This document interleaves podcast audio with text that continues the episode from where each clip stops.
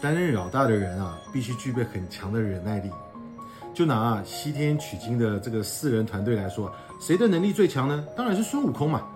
但是啊，孙悟空啊不适合当董事长，因为啊他特别情绪化，一旦受了委屈啊，就说要啊我要回花果山啊当三代王。这也通常是啊能力强的人容易情绪化的原因之一啊。但是呢，老大通常不是能力最强的，而是一个特别能包容跟忍受的人。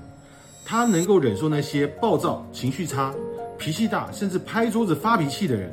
他可以容纳身边各式各样脾气古怪但能力超强的人。他的向下兼容能力啊非常强大。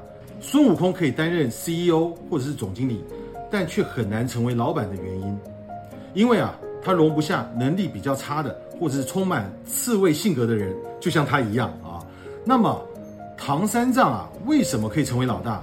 你会问他有什么特别的能力吗？在妖怪面前啊，孙悟空啊不见得能够辨别，但是唐三藏啊一眼就能够看穿这个妖怪的本质啊。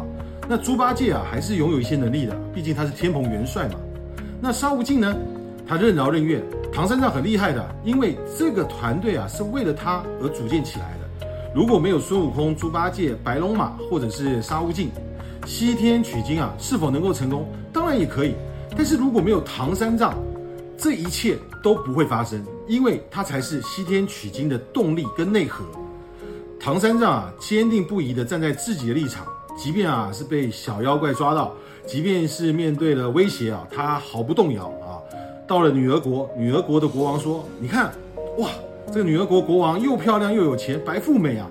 哎呀，唐三藏，你西天取经太累了，一路坎坷，来来来，我嫁给你。”你做国王，我做皇后，这个唐三藏动心了没有？没有，所以啊，皇帝才让他去西天取经。成为老大的人啊，必须要能够抵挡得住诱惑，耐受得住寂寞。